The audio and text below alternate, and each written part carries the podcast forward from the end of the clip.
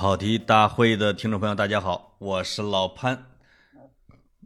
哎，没有格子啊，格子这周请假，呃，所以呢，这一次我是唱独角戏，所以我们这一次啊，就趁格子不在啊，聊一些他不会的，我一直想聊，这没机会聊的啊，因为我聊他接不上啊，对吧？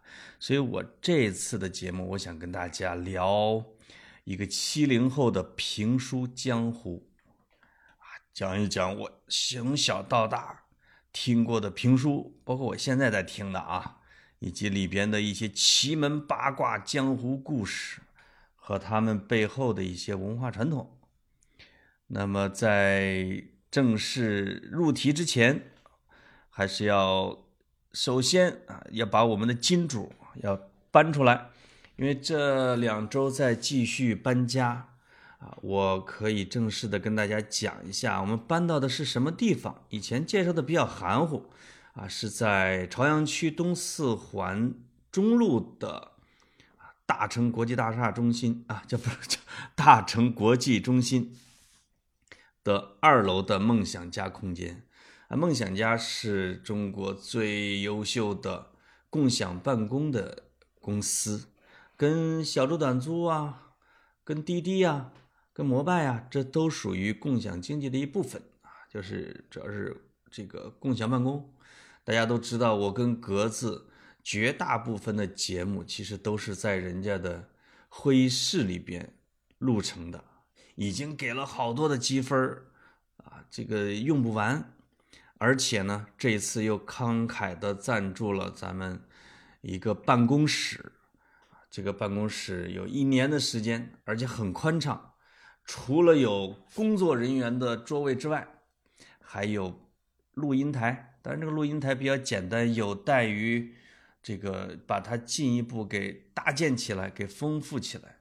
至少这些设备是没问题了，而且至少邀请外边的。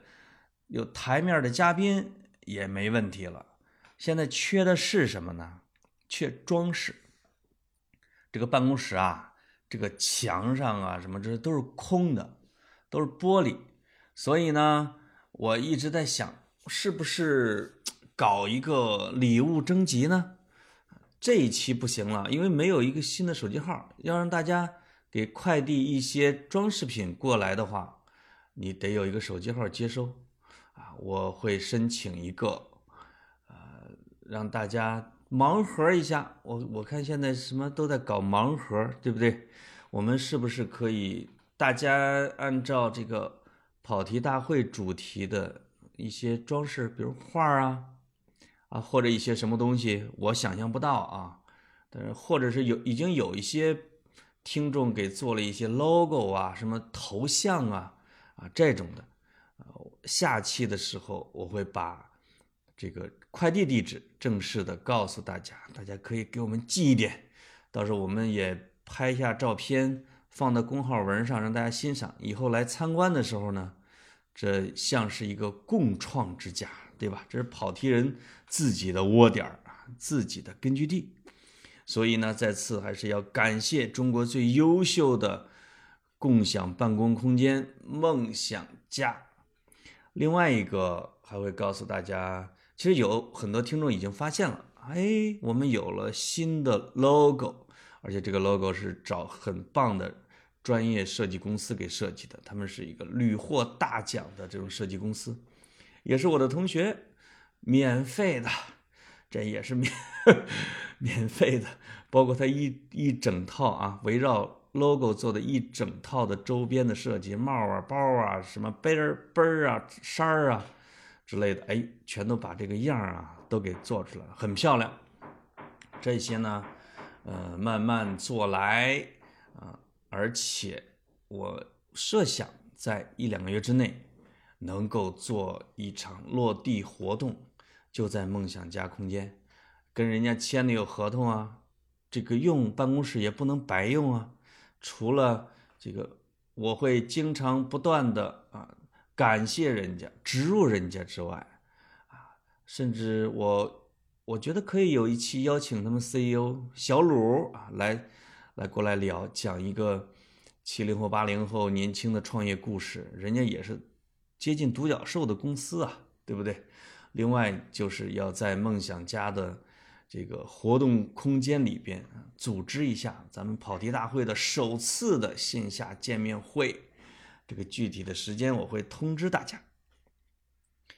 呃，有一个重要的消息发布，那就是由张大春书写的啊春联儿套装啊。春联礼盒套装，这个套装啊，我已经收，我自己之前已经收到了一份很漂亮，很精美，那也放到自己的门框的两边，显得特别有范儿。这比爆竹声中一岁除啊，比积善人家庆有余啊，那还是要好很多的，特别见档次，对吧？那么，呃，大家上周参加的热情非常高。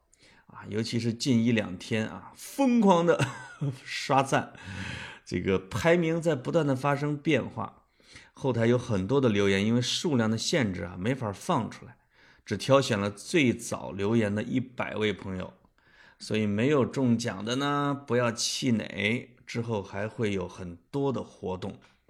之前呢，我跟格子有时候宣布说，哎，我们可以给大家送书，好像也。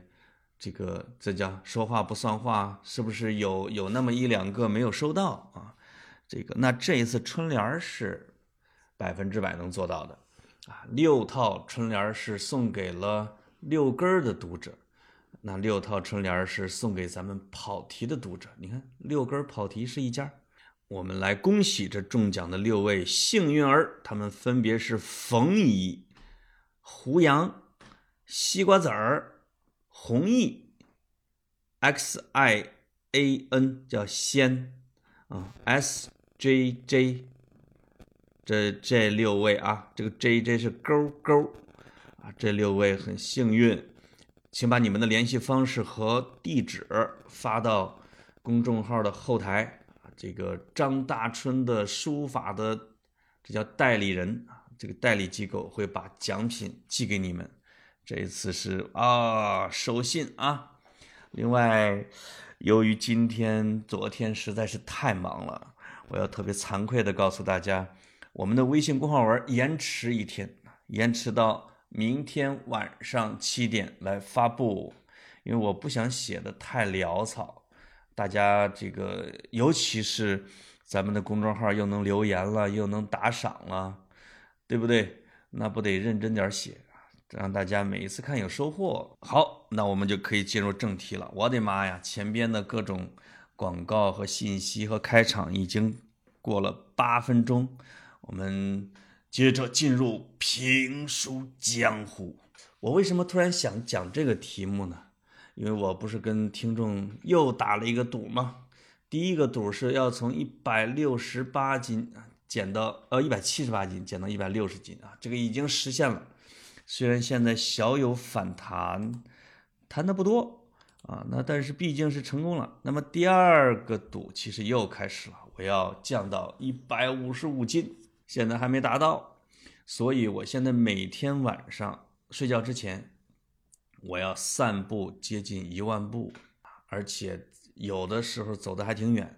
那么走的时候呢，就听评书，主要是听单田芳的这。一段把单老他老人家的《白眉大侠》又重听了一遍啊，这三百回，把《铜林传》正在重听之中，三百回已经听了过了一半一边散步一边听啊，这个时间会过得很快，而且呢，现在都不舍得坐地铁了，要开着车也想听，虽然我都已经听了不少遍了啊，但是换一个年龄段来听。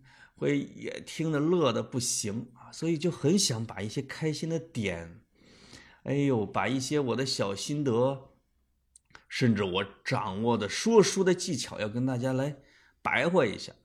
你说像这种事儿，九零后格子他不行，他接不上。当然了，他也传他们这个西化的人，他也瞧不起我们传统的说书艺人。实际上，我还去过山东。跟格子的山东老乡说书艺人在一块待过两天，而且啊，老艺人还去过我们家，在我弟弟的婚礼上还献唱。这个在节目的最后我会慢慢跟大家讲啊，我们交往的经历。那我先从小时候讲起吧。说大家最熟的肯定是单田芳了。如果像古代的那么说，凡有井水处，必有柳词，对吧？这是宋朝的柳永啊。凡有华人处，必有金庸。那么凡有出租车处，必有单田芳，这个不过分吧？我觉得这个金庸跟单田芳的普及程度，可能单田芳还是要。高一点点，啊，因为你你不管文化高低，爱不爱看书，你总是能听吧，或者你爱不爱听的话，你总得坐出租车吧，啊，单田芳所以是大家最熟的一个人，啊，那但是呢，还是有很多的啊，自从石宝坤他老人家创立评书这门艺术以来。啊我觉得近三四十年，其实一直习惯性的称为叫评书四大名家，包括有袁阔成。袁阔成实际上我只听过人家的《三国演义》，但是一部评书打天下！袁阔成这一部书说的，包括连单老都没法企及，因为他讲的很儒雅、很文啊，讲的非常之有想法。有自己的发挥，所以他是这个文书的代言人，别人讲不了。那另外一个呢是刘兰芳，其实刘兰芳是我接触最早的，因为什么？因为他讲杨家将和岳家将，这个大家在很多的影视作品和文学作品里边，比如说怀念八十年代，回顾改革开放四十年，那里边。必然涉及说，在城里的胡同啊和乡村的树下、门口石墩上，总是有村里人围成一圈啊，每人端着一碗饭，掐着一馒头，来听杨家将和岳家将的故事。杨家将呢是特别惨的一个评书，其实我不是很能来得动，因为我记这个这杨家有八郎吧。这个替跟着皇帝出征，结果这大郎替皇上死了，二郎死了，什么三郎托闸门砸死了，四郎出家了，啊，这个四郎把五郎，嗯，四郎，什么七郎被潘仁美射了三十六箭，啊，这只剩下最后只剩下这一个出家的和一个杨六郎这个独苗，啊，然后剩下杨文广啊、穆桂英啊这种演绎。啊杨继业死的又是那么惨，所以这个整个杨家将最后成了一群寡妇的故事，啊，那这个确实听着让人有点泄气，泄气。那岳家将呢，他我觉得他就更好玩一点，啊，因为岳家将里边呢，岳飞当然是属于一个主轴，对吧？但武功并不是最高的。岳家将好玩在，比如说四猛八大锤大闹诛仙阵，啊，这个四猛八大锤，我现在都忘了名字了。比如说岳云，啊，这岳霆、岳雷、岳震，应该是这弟兄四个。这四个用八对大锤打打的这个金国的什么金兀术啊，什么什么屁滚尿流，而且在。岳家将里边出了几个特别牛的人，而且像流星一样一闪而过，但是给我留下特别深的印象。我们在后文啊会讲，比如说我喜欢的几个评书人物里边，会讲他们。那另外一个啊评书的名家是田连元，田连元呢讲《水浒传》比较多，啊讲《水浒传》讲得很生动。他的声音是公鸭嗓啊，这叫单田芳说的就是公鸭嗓，让他讲的活灵活现，而且呢，他后来参加曲苑杂谈里边做主持还带表演的，尤其是我记得啊，讲有一个他讲的鬼子进村的故事啊，不是这这个嘣嘣嘣嘣嘣，这个是放电影的放映员吧，一边说他咋跟我黄了呢？啊，一直在说这他咋跟我黄了呢？就说女朋友跟他掰了，哎，那跟我和我的同学给乐的呀，啊，这但是田连元的作品接触的相对来说还算是比较少，那主要的呢还是单田芳，因为单田芳是啊评书的集大成者。评书呢，通常会分为这么几个大类，大家可以根据你了解的啊，你你可以自动给它分下来。比如袍带书，我理解的袍带书就是类似于包公案呐、彭公案呐，啊，《三国演义》呀，它讲的是皇帝啊、清官这样的故事，讲的是政治的比较多一些，啊，文戏比较多一些，权谋比较比较多，所以叫袍带。啊，金袍玉带啊，讲的就是高层的人物。另外一个是啊，短打书。这个短打书就是其实有点就是武侠类了，《三侠五义》了，《白眉大侠》了，《铜林传》呢，《小武义》啊，啊，《五凤朝阳刀》啊，这个叫什么《三侠剑》，这些都是短打书。短打书是因为这个江湖人穿的就是短衣襟小打扮啊，他不是长袍大褂他他即使穿的是长袍大褂等打架的时候，也要先把衣服脱下来，整整齐齐的叠好，露出里边的短衣襟小打扮百宝囊啊和兵器，这就叫短打书，其实就是武林武侠书啊。第三种就是神怪书。这最有名的就是《封神演义》和《西游记》我觉得《蜀山剑侠传》，我没听过这评书啊，但如果他讲的话，他应该也许叫剑侠书、仙剑书啊。但是总之还是《封神演义》和《西游记》为主。那很多的艺人往往一辈子啊，只说一类书。甚至有些家传的艺人只说一本书，这一辈子就说这一个，啊，一招先吃半天，吃半天。但是单田芳是这几类全讲，所以在过去的和现在的这个说书艺人里边，单田芳类似于是一个百科全书式的人物。我们不要以为他只是讲的这种声音很粗放啊，讲这个。张作霖，张大帅啊，讲这个，你会发现他的题材之广泛，超乎我们想象，对吧？袍带书他讲，短打书他讲，神怪书他讲，啊，而且这个辛亥革命，啊，这个包括这个张作霖，这个叫什么名字？忘了他这个名字了。民国英烈啊，这些现代书其实他也讲，而且单田芳更厉害的一点是什么呢？是他有创作力。我原来一直不知道《白眉大侠》的作者是谁，我以为应该是一个啊晚清或者是民国的人物或者说书艺人写的。我最近才发现，竟然是单田芳老爷子自己写的，这个就厉害了。因为《白眉大侠》呀，它其实不是特别传统，它里边有很多的新鲜的元素，我等一会儿可以跟大家展开讲。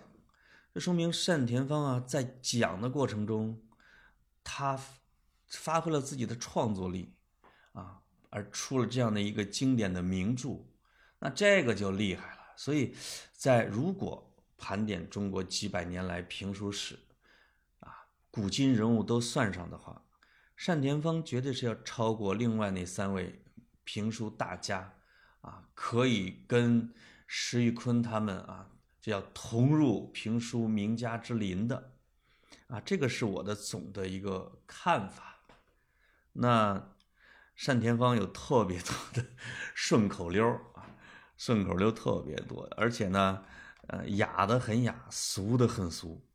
比如说，他经常会在开场的时候讲：“长江水后浪推前浪。”尘世上一代新人换旧人，啊，这句话一说，就有一种滚滚长江东逝水的这种苍凉感。那，但是他也有很多顺口溜，还是特别，这叫什么？很俗。大家有没有听过叫“挨着金銮殿准长灵芝草，挨着茅房准长狗尿苔”？这前边这句儿吧还行，后边直接就狗尿台就上去了。而且我特别喜欢学他的一句，他就讲一个武侠高手的出场，啊，是这个这个这个是目光如电，这些就不说了，经常会说。太阳穴鼓鼓着，腮帮子努努着，胸脯子舔舔着，屁股蛋子翻翻着。这要是用单田芳他老人家的话一说出来，你会觉得我的妈哟！这个 S 型身材啊，这个来形容佟林呐，或者众多的高手啊，这个太阳穴鼓鼓着，代表着内力深厚；这个腮帮子努努着，可能这也接着这个精神头足；这个屁股蛋子翻翻着。我就不太能知道了，也许他是翘吧，他是，他是为了形容人家翘臀，所以这个这些这都是他的啊顺口溜，但他最好的一个定场诗啊，我们或者叫定场诗啊，或者叫开场白，是啊，我特意的给记录下来了，我可以跟大家读一下：道德三皇五帝。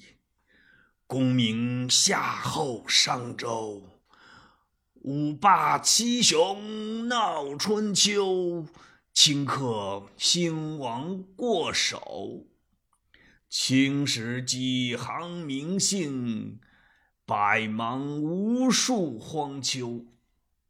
前人播种，后人收，无非是龙争虎斗。哎呀，我的妈！学不像啊，学不像。但是他这个开场诗，哎，就挺有一种这个青山依旧在，几度夕阳红的感觉啊，也有那个啊，兴百姓苦，亡百姓苦啊，这种元杂剧里边的诗这样的一种感觉，挺有一种兴亡的啊。悲凉感，那还有其他的定场诗，我说不定说哪儿就会撂唠到哪儿。有一个我记不太清了啊，就是人生在世天天天，日月如梭年年年，富贵之家有有有。贫苦之人寒寒寒，升官发财得得得，两腿一蹬完完完，这个这个得得得，说的那个之来劲啊！我听了之后，我每次听都眉飞色舞啊！这个。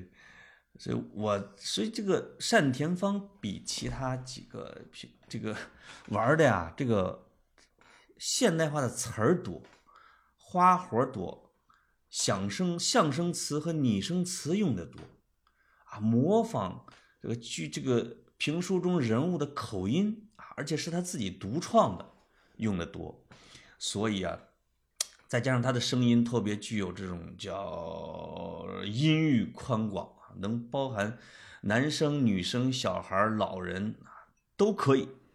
所以啊，他最火，他最广泛，是有他的科学道理的。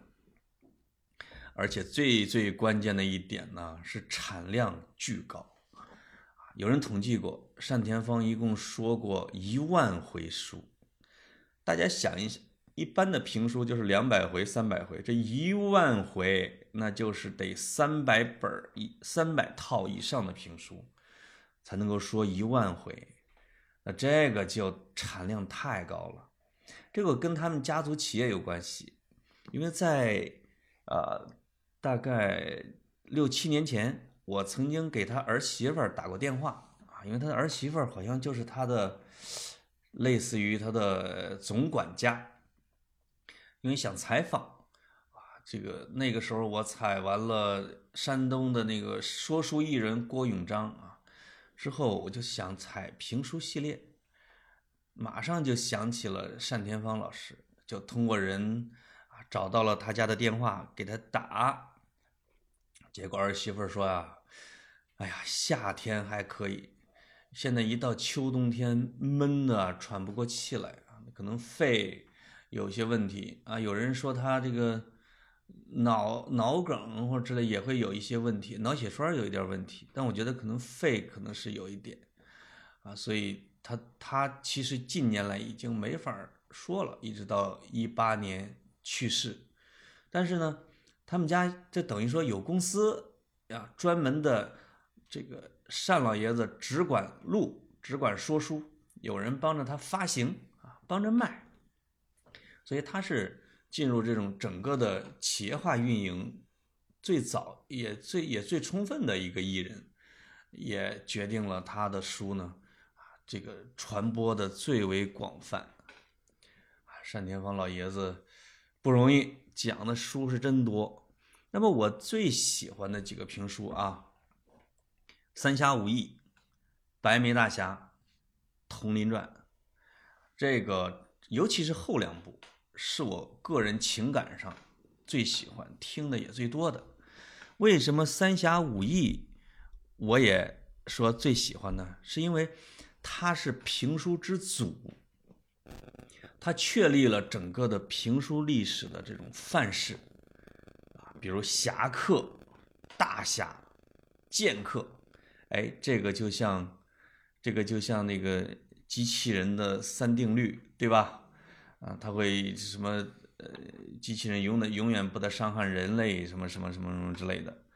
那其实石玉坤老先生写的这个《三侠五义》就确立了整个这个短打类的评书的整个的规范，比如清官与侠客啊，侠客与江湖啊，比如打擂台，而且呢，《三侠五义》里边是。很多是真实的江湖故事，大家可以看一下连阔如的《江湖丛谈》，里边讲了特别多的晚清和民国时期的江湖的套路，什么拍婆子啊、仙人跳啊、拐孩子啊、撂地卖艺呀、啊说书啊、说相声啊、啊这个行骗呐、抢劫呀。这个这个种种种种啊，那江湖丛谈，那就是他们在做江湖艺人的时候呢，看到的和听到的和经历到的，把它写了下来。而石玉坤呢，在这方面也是，他写的很多的都是真的真实的江湖，所以讲起来呢，活灵活现，而且有可信性啊。所以《三侠五义》是因为它重要，开山鼻祖。呃，有章太炎的老师叫于越啊，叫于全，还给人家改过。这这这就是先是艺人创作，再是文人修改啊，或者文人再加工。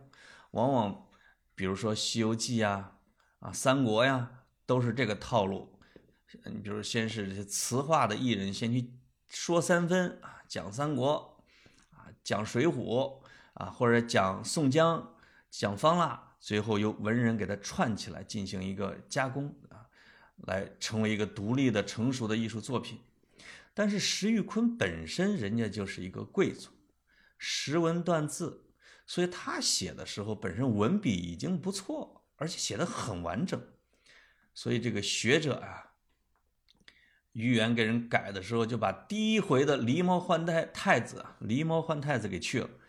大为失色，所以后来的艺人就没按他那本子啊，还是按照人家的这个《三侠五义》，而且里边衍生出了很多的戏曲故事，咱们会经常听啊。你不不不不，你们不经常听，主要我经常听，包括一些影视作品，比如《狸猫换太子》，这就是讲的宋仁宗的小时候的故事。宋仁宗他爸爸应该是宋真宗啊。真宗的妃子啊，和和皇后啊之间的有有的生儿的，有的没儿子啊，最后就换了。这个故事其实也是后宫《甄嬛传》之类的，或者或者什么《宫心计》也《步步惊心》之类的啊鼻祖。那但是我认为都没有这个《狸猫换太子》写的好，讲的惊心动魄。所以作为《三侠五义》的开场非常合适。而且下沉舟，比如讲包公的故事啊，沉舟放粮，这在我们豫剧啊和京剧里边是非常多的。包公戏，那很多都是来源于这个《三侠五义》，比如里边有打龙袍啊、铡啊、铡美案没有啊，但是下沉舟是有。这个说到铡美案，我得插一句，我前两周呢去了丹江口，呃，就是湖北的。武当山一带的叫丹江口市，他那儿竟然发现了一个，我看到一个叫陈世美故居。我以为啊，陈世美就是被老包铡的那个那个坏人，结果一看不是，真实的陈世美是一个好人，而且他老婆是秦香莲，但是呢，人家一辈子过得特别和和美美的。就是没有什么矛盾，也没有说始乱终弃，最后被老包铡了。而且陈世美是个清朝人，啊，进京还赶考，还有功名。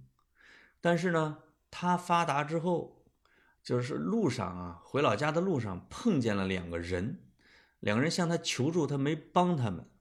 那两个人呢，就有点像这种落魄文人，或者是落魄的落魄文人吧。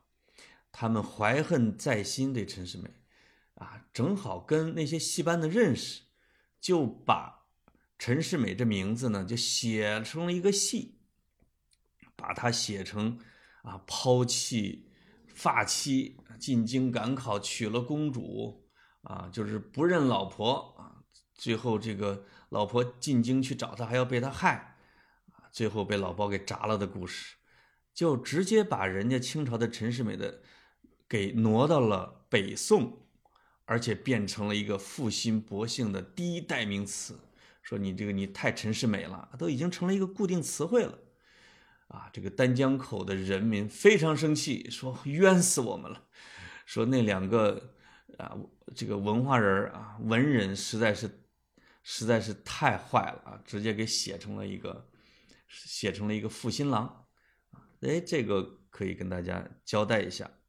我刚才说到哪儿了啊？说到这个《三侠五义》，《三侠五义》里边除了刚才我说的那些，但是那些人物，因为他三侠指的是什么？南侠展昭啊，北侠欧阳春，双侠丁兆兰、丁兆慧啊。但这其中呢，最好玩的肯定是欧阳春，因为他一直是大紫胖子，三百多斤。那展昭刚出世的时候，那真是风华正茂，啊，也武功高强，长得也帅，但是在白眉大侠里边，展昭就直接被降为大吉，就好像完全庸庸碌碌成了一个政府公务员，没有任何的光彩，而且谁都打不过。评书里边也有这个特点，就是你在上一部书里边是光彩照人的英雄人物。那么你到下一部书里边，因为你武功总是要一浪总比一浪高，到下一部书里边直接就被打成了纸片儿二维空间了，被降维了啊！所以这个这些人我都不是特别喜欢，但是在三侠五义中诞生了一个光耀整个评书历史的人物，他就是五鼠里边的锦毛鼠白玉堂。啊，三侠五义，三侠咱们说了，这个五义其实就是五鼠啊。我我想想能不能背出来：钻天鼠卢方，彻地鼠韩商韩章，穿山鼠徐庆，翻江鼠蒋平，锦毛鼠白玉堂。其中这个白玉堂是非常之了不起啊！就是我翻一些帖子，还有白玉堂的贴吧，就是。就是网友啊，年轻的网友会悼念白玉堂，因为白玉堂的个性实在是太有魅力，这个我也要放在后边讲，太有魅力，以至于他死的时候，很多人为他痛哭，而且呢，鲁迅和胡适都对白玉堂非常有好感，尤其是胡适，就把白玉就把白玉堂说这个说白玉堂是。这个《三侠五义》里边，这个小非常有光彩的人物，啊，什么什么，包括白玉堂之死也被赋予了特别，哎呀，悲伤的意义。那么我们，我我真是埋了好多的伏笔啊！这就是说书的一个特点啊！欲知后事如何，且听下回分解。现在就半个小时了，我前边全都是铺垫。那么我接下来要跟大家讲《白眉大侠》，这也是我最喜欢的一部评书啊！这个鸟随鸾鸾凤飞腾远。人伴贤良品自高，啊，这个气死小辣椒不让独头蒜。说这个，包括这个詹俊老师在解说英超的时候，经常用的一句话叫“烟熏的太岁，火燎的金刚”，这就是单田芳在《白眉大侠》里边的口头语儿。只要一说谁长得黑，黑大汉，那必须是烟熏的太岁，火燎的金刚。啊，经常说你这个人人坏。品质不行，他就会说：“你怎么说人话不干人事儿，吃人饭不拉人屎？”哎呀，我的妈！说人轻功高的时候，这个是我经常学的。他描述很多的轻功高手，因为小孩最喜欢的一门功夫其实是轻功啊。我在六根上写过一篇根文，说是这个我最喜欢的。九门武功，轻功是我特别喜欢的一个。一般说这种轻功高手啊，这个晚上去夜探什么什么白云观，他就会说往下一塌腰，展开陆地飞腾法啊，磕膝盖打着前胸，脚后跟打着屁股蛋。我那个时候就把双手经常会背到后边，在操场上啊一弯腰，磕膝盖打着前胸，脚后跟打着屁股蛋子。看看自己能跑多快，哎，发现那个动作啊，这个腿力只要跟上，窜的还真是相当快的啊！我刚才背的这几个就是《白眉大侠》里边经常说的那些话。白眉大侠呢，啊，其中有两个人，徐良、房叔安，是书胆，明着是徐良，叫什么？白眉大侠。多倍人雄，三手大将，清风剑客徐良，这这作为第一男主角，给了他这么多的绰号，而且徐良这个人非常有魅力，他呢是单田芳完全区别了其他的人物，比如说《三侠剑》《三侠剑》里边的圣婴，这老头子啊，《三侠五义》里边的展昭，这很多的评书里边，他头号人物都是要长得帅的，方方正正的，至少。啊，像佟林那样的土老帽大老杆，但他长得也是一个紫脸汉子，浓眉大眼，啊，实际上是还是不错的。但是徐良就被单田芳给描述的，一双刷白的白眉毛啊，一双什么吊睛吊眉三角眼儿啊，菱角嘴啊，这个紫阳干的脸啊，什么紫阳干的脸蛋子，而且这个塌胸勾背。呃，走走起路来吊儿郎当，一说话满口醋味儿，就这样，这样，不是，我都不会倒吸了。二王八累球球的，俺是沙溪呀，徐良是也啊，就是这个捏着嗓子说着这个山西腔。哎，但是这个人物呢，长相上突破，他但是他的性格很诙谐，很幽默。他同时有点是一个丑角儿，你知道？带来欢乐的那一种，而不是特别板正。那徐良还而且有一个特别大的突破，在评书甚至武侠里边，我觉得只有在啊金庸的小说里边后边，我觉得是跟这个类似，也就是徐良的武功是从一开始不高，到逐渐变高，到越来越高，而且不是因为奇遇。是因为徐良自己的实战经验积累，勤学苦练、钻研、动脑筋啊，而且呢啊智商高，特别有智谋，所以他在这个徐良是一点一点进步的，你能看到他的武功往上增长的痕迹，这个呢就比较可信，他就不像董佟林那样，从一出生不是从一出世。这老师何道元这么俩老师啊，这什么庄道勤、何道元、陈道明，这真不是陈道明，教给他一个什么子母鸳鸯乐啊，一一对儿什么柳丝什么棉丝掌啊，八卦什么棉丝掌，从头到尾就是这两门武功啊，一不行了就展开转大树的功夫，那实际上写起来就不太可信。你怎么能从第一集打到最后一集呢？中间只有他师伯把这个鸳鸯月和棉丝掌啊补漏的招数又给他补上了，还是这两套，所以他跟徐良的这个零碎特别多，会打暗器，会打袖剑，会打标枪，会打飞黄石啊，会轻功，会金丝大环刀，会甚至背后还装着弩。一身的机精神变，那我觉得他就显得这个人物特别有光彩。另外呢，还他的这个，另外还有房叔安，这是很多书迷最喜欢的人物，甚至超过徐良，叫细脖大头鬼房叔安，特别爱吹牛，武功特别低啊。他而且他没鼻子，为什么鼻子没了呢？就是他在山寨里边跟别人吹牛说。徐良是他儿子啊！徐良一见了他，趴下就得叫老。结果徐良正在偷听，一生气，这个在外边给他揪住，直接把鼻子给拉下来了。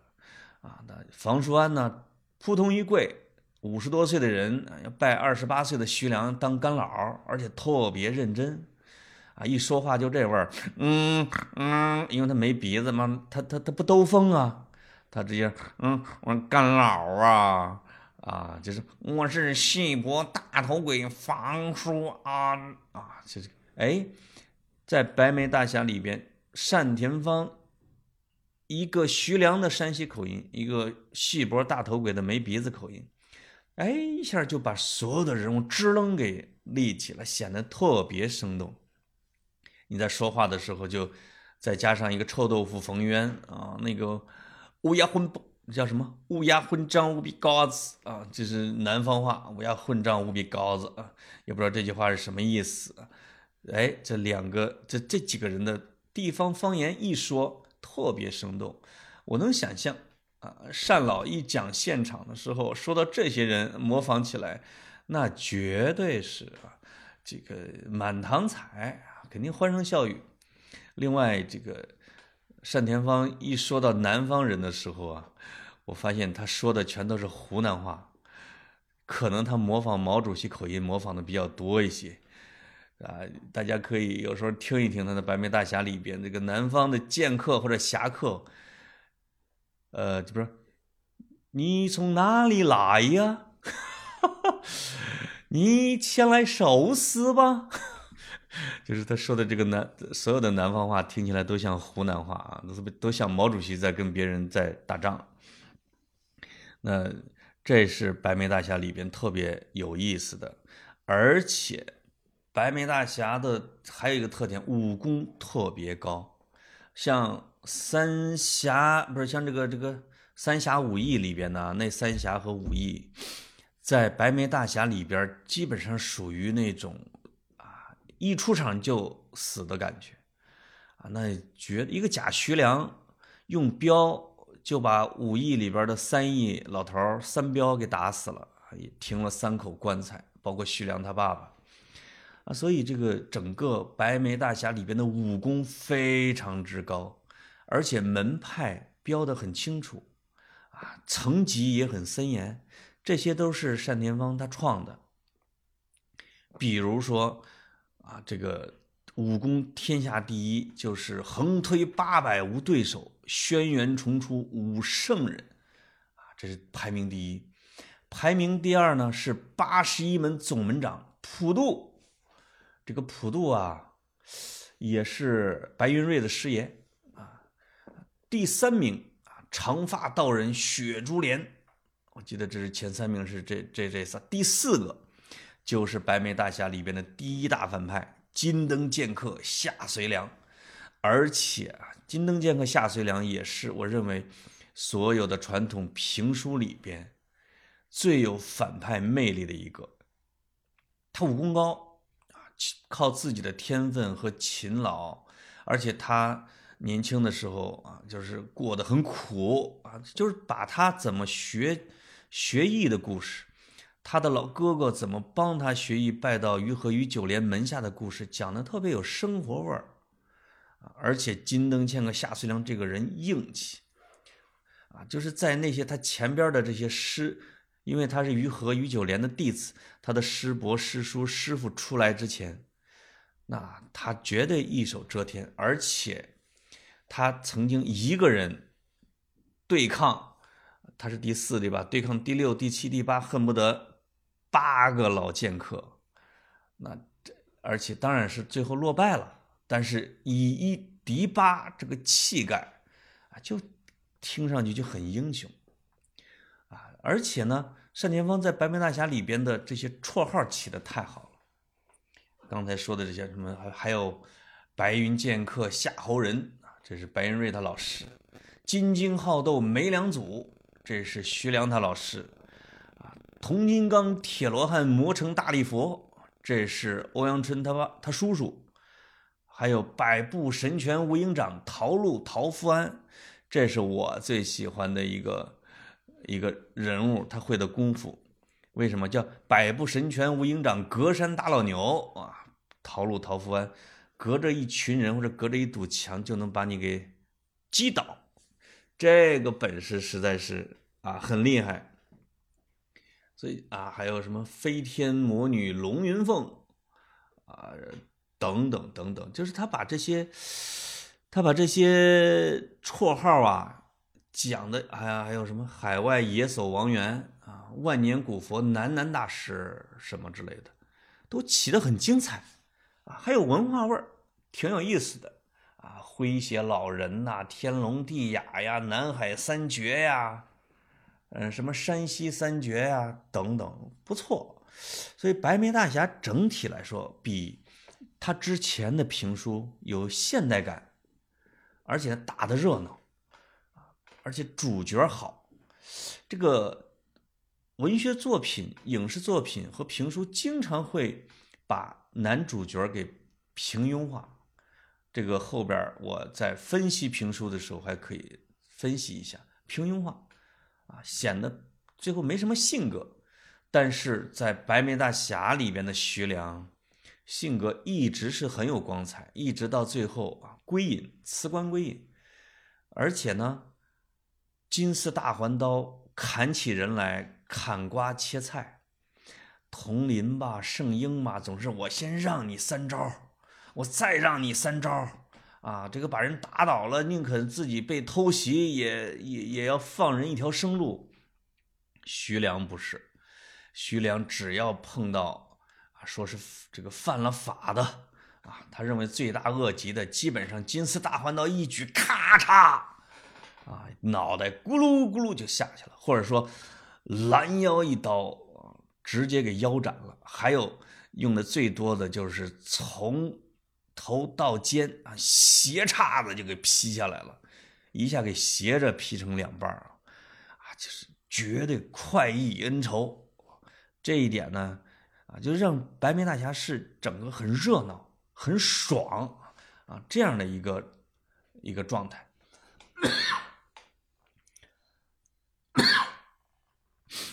他，但是他的故事呢，呃。也有基本的套路，比如说清官呐，是吧？因为这里《白眉大侠》里边也是包大人，就好像包大人永远不老，而且永远不升官，直接就是一直就是开封市市长啊，各种破案，这个然后徐良呢这一大班子就是跟着包大人，各种去平山灭寨啊，烧岛，把江湖基本上给一锅端了。它体现的也是传统评书的和普通老百姓的价值观，要比如说要依靠皇帝啊，这个依附清官对付绿林这样的一个基本立场，可能在那个时代，你如果不是这个立场，你如果是水浒，那么你可能啊在公开场合就很难去演，因为清朝的文字狱也是很厉害的啊，雍正啊什么之类的也经常会派一些呃网络评论员啊去各地去探听这些啊，所以呢，整体的评书艺人的就是讲的是就是忠臣良将啊，才子佳人，才子佳人都少，主要讲的是忠臣良将侠客这样的一个故事，白眉大侠也是。另另外一个书就是《佟林传》，我正在听，听了一百六十多回了。《佟林传》因为早年听过，印象不深了。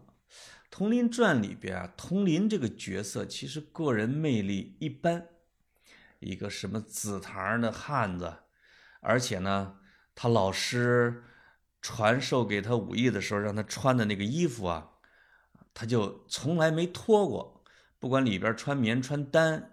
不管夏天、秋天、冬天，他外边一定要罩着师傅送的那个黄色的大褂恨不得到这书结尾还穿着。我都奇了怪了，他怎么换洗？他臭不臭啊？而且都打了，恨不得大小战上百仗，一点都不破。你软猬甲呀，啊，这个所以评书这个有时候为了图乐呵。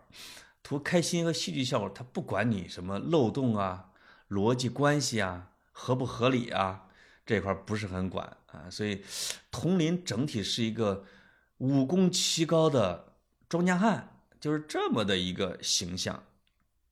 但是，《佟林传》这一次让我听出的最大的乐趣是什么？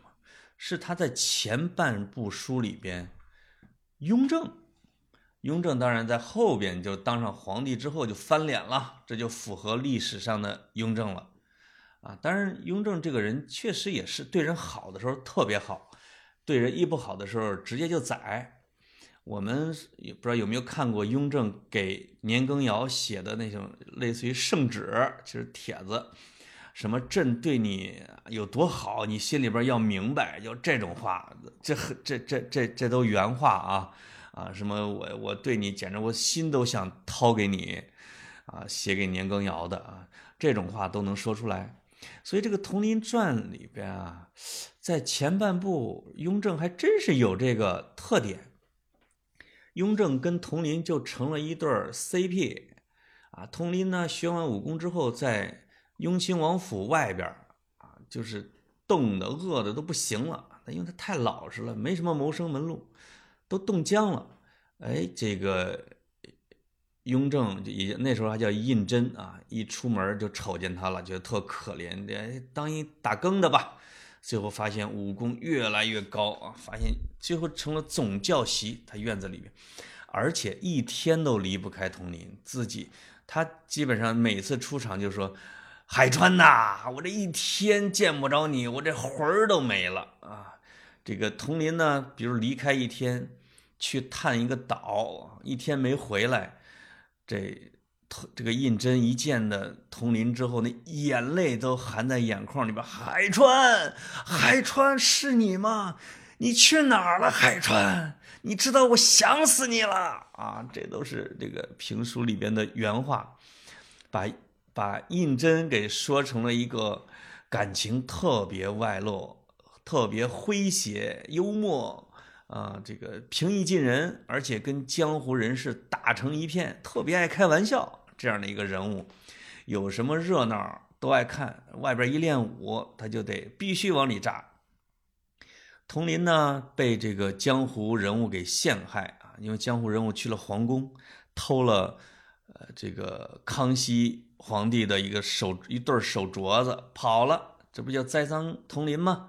这个康熙要限期破案。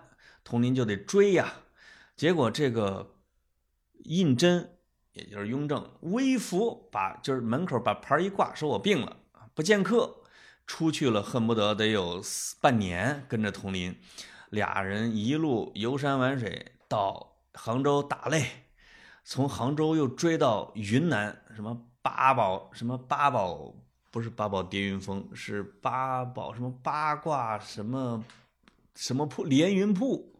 啊，以及玲珑岛，就基本上大小战啊，胤禛全经历，啊，这个所有的热闹全看，被这个江湖人给他恨不得绑架了啊！这个这个这个胤禛呢，掏出小宝剑也给人比划比划，他俩就有点像《堂吉诃德》里边的，他甚至胤禛就有点像桑丘这样的一个角色，武功不高啊，特别诙谐幽默。对佟林百依百顺啊，就是佟林，你说什么就是什么啊，就是啊，你想怎么地就怎么地啊。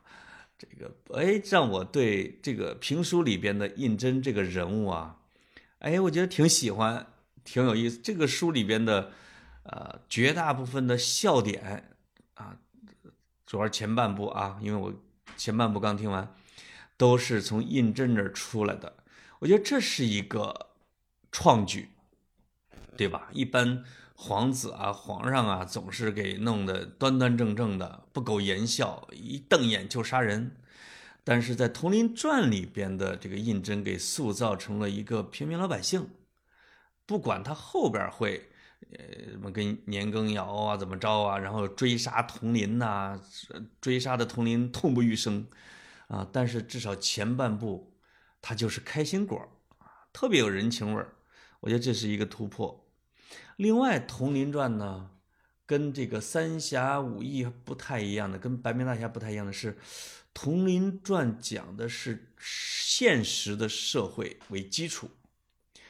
怎么就现实的社会呢？比如说，呃，大家知道现在的雍和宫，对吧？雍和宫在雍和宫桥，在安定门桥的旁边啊，大家也知道，现在雍和宫是个喇嘛庙，在。胤禛当上皇帝之前，那是雍亲王府啊。这个胤禛当上皇帝以后，就把自己的这个府地呢，就赐给了活佛啊，就是赐给赐给了这个喇，就成了喇嘛庙吧。啊，这个那佟林住哪儿呢？就住在安定门啊。说佟林在后边有一个巷子，就在安定门那还有山东二侠叫。侠客里面的老二不服气，要找佟林比武的时候，约在哪儿呢？约在地坛公园 没公园啊，约在约在地坛，而且对地坛的这个景物的描述跟现在的地坛也有点像，所以这个佟林这个《佟林传》里边对北京的描摹特别市井，我怀疑他主要是在北京的天桥讲的。啊，给给在天桥一带拉苦力的啊老百姓听的，所以他讲的就是很多真实的南城的大石烂说这个佟林收了一帮徒弟，住在安定门。有一天放假，这帮徒弟就分头去了，一帮去了护国寺吃小吃去了，啊，另一波去了前门大石烂逛商店去了，啊，还有一波就去了，呃天坛啊去天坛散步去了。你看这个听着就特别有亲切感，而且这里边的人物呢，还有什么北京北京的大清真寺老筛海，这个筛海跟阿訇可能不太一样。这个筛海我学半天，老筛海，老筛海金元，这个说老筛海应该是呃这个回教里边的地位比较高的人，那阿訇呢是负责宗教事务的人，可能还是有一点区别。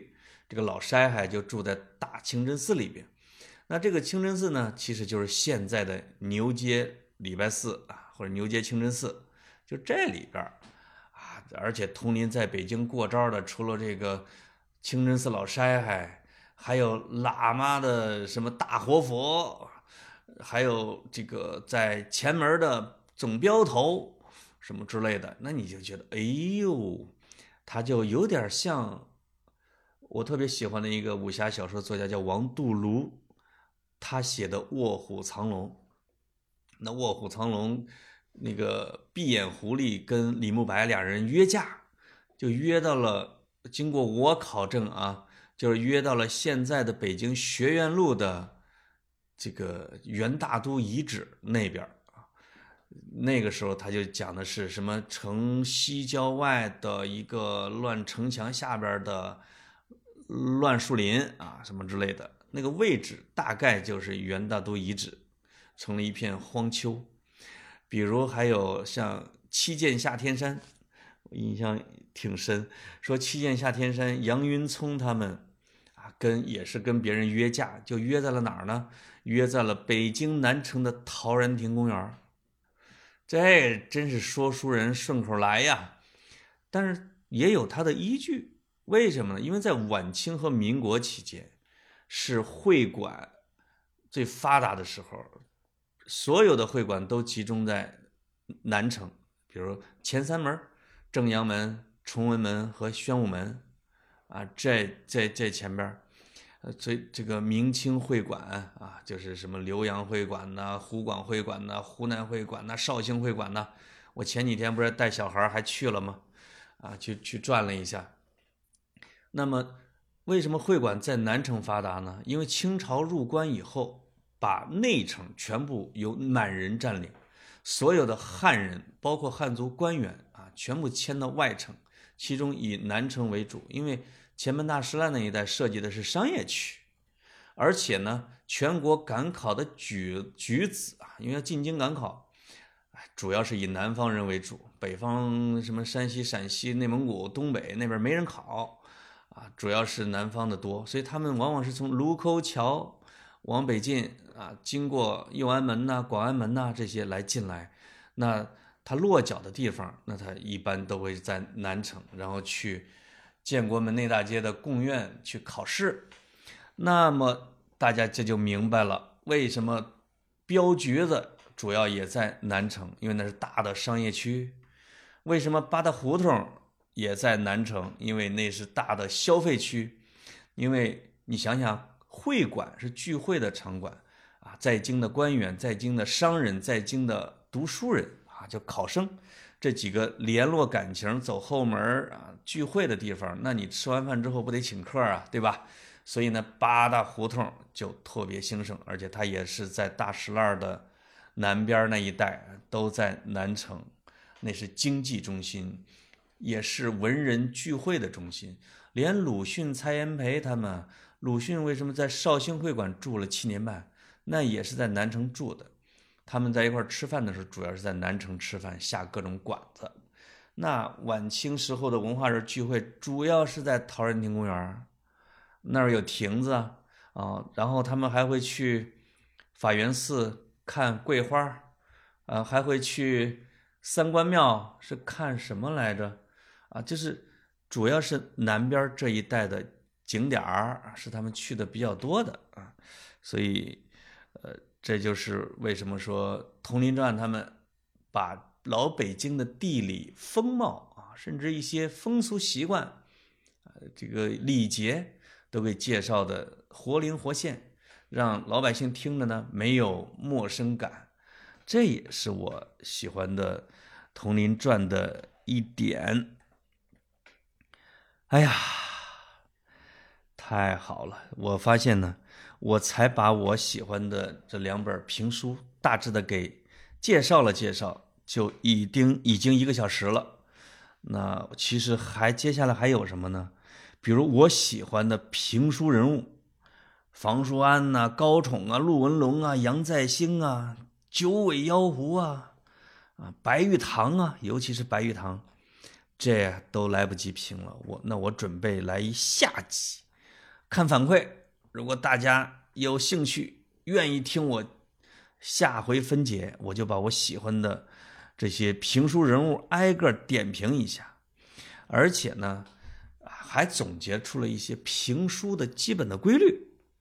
啊，这个基本的规律就是套路，也挺有意思。